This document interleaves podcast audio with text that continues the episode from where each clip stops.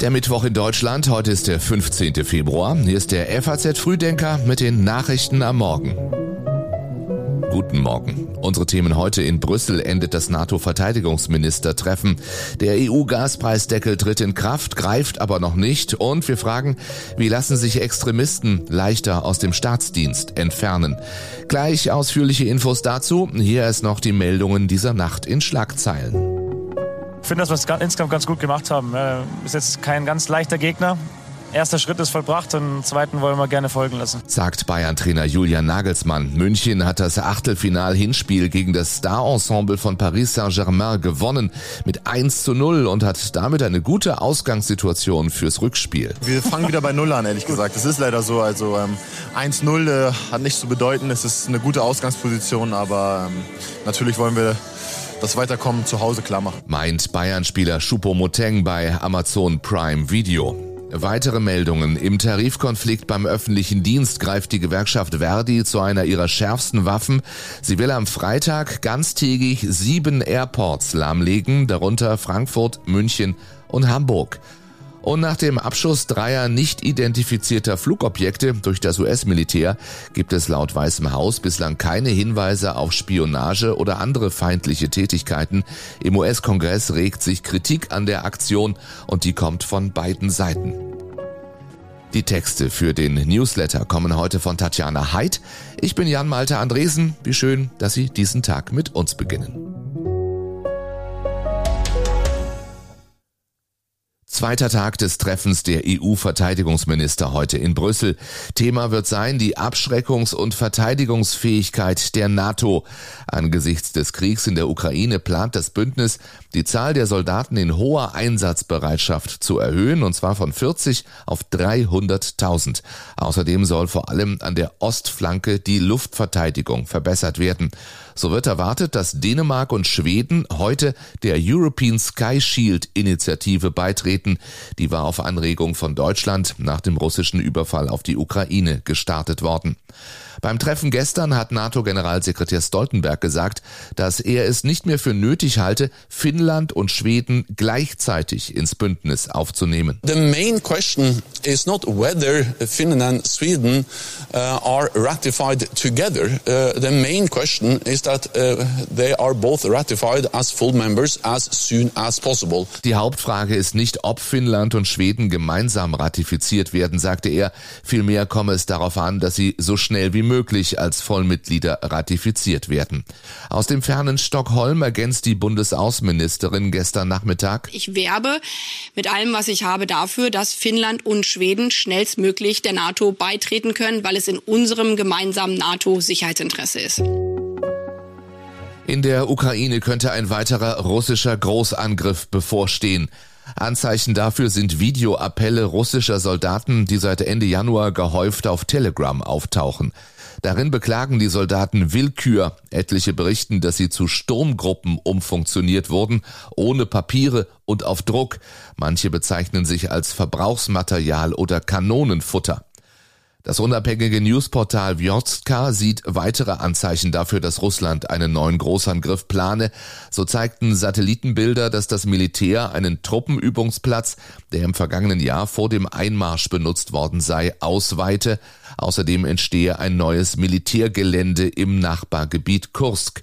In neun Tagen am 24. Februar jährt sich der Überfall auf die Ukraine zum ersten Mal. Jetzt ist er da. Heute tritt der EU-Gaspreisdeckel in Kraft. Künftig wird die EU bestimmte Gashandelsgeschäfte verbieten, wenn ihr Preis ein vorab festgelegtes Niveau erreicht und der Preisanstieg nicht einem ähnlichen Anstieg auf regionaler Ebene oder auf dem Weltmarkt entspricht. Der Korrekturmechanismus wird ausgelöst, wenn der Preis drei Arbeitstage lang 180 Euro pro Megawattstunde übersteigt. Momentan liegt er aber weit darunter, nämlich zwischen 50 und 60 Euro pro Megawattstunde und deswegen greift der Gaspreisdeckel längst noch nicht. Die Bundesregierung hatte den Preisdeckel lange abgelehnt. Im Dezember stimmte Kanzler Scholz dann doch zu und Wirtschaftsminister Habeck sagte, Sie wissen, dass Deutschland und auch ich persönlich mit einer großen Skepsis die Sache betrachte. Es ist äh, allerdings so, dass diese Skepsis nicht von einer Mehrheit der Mitgliedstaaten geteilt wurde. Ganz im Gegenteil, es war also klar, dass ein Marktkorrekturmechanismus kommen würde. Und für mich und für Deutschland bestand die Aufgabe darin, ihn so gut einzubetten in ein Regelwerk, dass falls da ein Fehler drin ist, kein Schaden passiert. Anschließend gab es Kritik von deutschen Ökonomen und Unternehmern. Preisdeckel lösen keine Versorgungskrise, sondern riskieren grundsätzlich die Versorgungssicherheit in Europa. Das sagte etwa der stellvertretende Hauptgeschäftsführer des BDI. The railroad tracks divided the town by race. I was the proud daughter of Indian immigrants. Not black, not white. I was different. So beginnt Nikki Haley ihr Bewerbungsvideo für das mächtigste Amt der Welt. Seit gestern ist klar, die frühere UN-Botschafterin der USA möchte Präsidentschaftskandidatin der Republikaner werden. Heute schon läutet sie auf einer Veranstaltung in Charleston ihren Wahlkampf ein. Nikki Haley ist die erste, die ihren ehemaligen Chef Donald Trump herausfordert. In ihrem Bewerbungsvideo fordert sie einen Generationenwechsel. Washington habe die Amerikaner immer und immer wieder im Stich gelassen. The Washington establishment has failed us over and over and over again. It's time for a new generation of leadership. Es sei Zeit für eine neue Führungsriege, sagt Nikki Haley und zielt damit wohl gleichermaßen gegen Joe Biden und gegen Donald Trump. Der hat schon mal ausrichten lassen, er wünsche ihr Glück.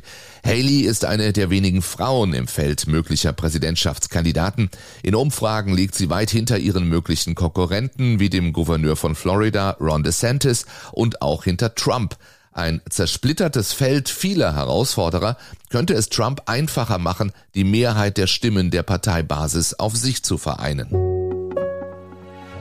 Eine Verschärfung des Disziplinarrechts ist heute Thema im Bundeskabinett. Der Plan ist, dass wir ähm, Verfassungsfeinde schneller künftig aus dem öffentlichen Dienst ähm, auch entfernen können. Das dient vor allen Dingen dem Schutz der weit überwiegenden Zahl der Bediensteten in den öffentlichen Verwaltungen, die ihren Dienst sehr gut und auf natürlich in der Umsetzung der demokratischen Grundordnung vollziehen. Das dient auch ihrem Schutz, sagt Bundesinnenministerin Nancy Faeser, als sie vor zwei Monaten ihren Gesetzentwurf vorstellt.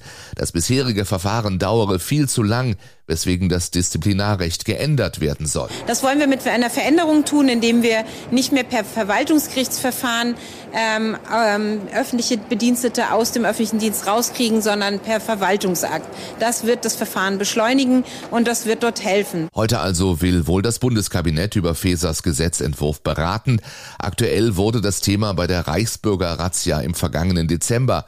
Damals war unter anderem eine frühere AfD-Politikerin festgenommen worden die nach ihrer Abgeordnetentätigkeit als Richterin an das Berliner Landgericht zurückkehren konnte.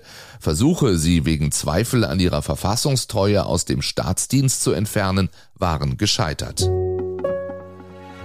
Die Wohnungsnot in Deutschland wird schlimmer. Fachleute geben einen düsteren Ausblick. Laut dem gestern vorgestellten Gutachten der sogenannten Immobilienweisen hat das Wohnungsdefizit den höchsten Stand seit 20 Jahren erreicht. Und die Knappheit werde sich noch verschärfen, weil es wegen der stark gestiegenen Baukosten und Zinsen eine Stornierungswelle im Neubau gebe.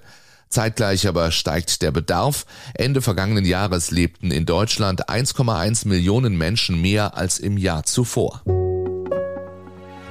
Böse Überraschung beim ZDF. 60 Jahre wird der Sender bald alt und in Vorbereitung aufs Jubiläum hat man die Biografie des Gründungsintendanten untersuchen lassen und dabei festgestellt, Karl Holzammer hatte gelogen, was seine Rolle während der NS-Zeit betraf. Holzhammer war Mitglied der NSDAP vom 1. Mai 1937 bis Kriegsende. Er selbst bezeichnete sich als Parteianwärter, der 1939 wieder ausgetreten sei. Das stimmt nicht.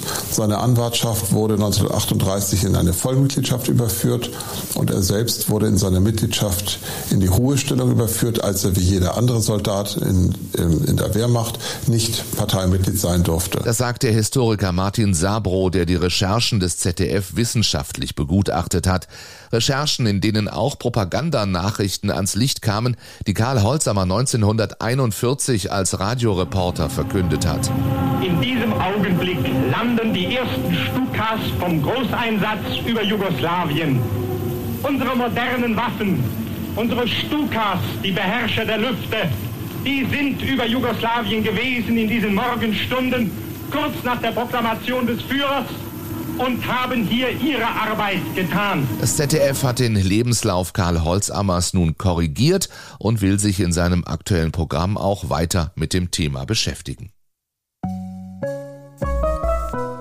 Mehr dazu und zu all den anderen Themen im heutigen FAZ Frühdenker lesen Sie wie immer online auf faz.net. Die Links finden Sie in den Show Notes, also den Notizen zu diesem Podcast. Denken Sie dran, hinterlassen Sie auch gerne eine kleine Bewertung zum Frühdenker in dem Portal, in dem Sie uns hören. Und klicken Sie auf Abonnieren, dann verpassen Sie auch nicht den nächsten Frühdenker. Der kommt wie immer morgen früh ab 6. Ich wünsche Ihnen einen schönen Mittwoch.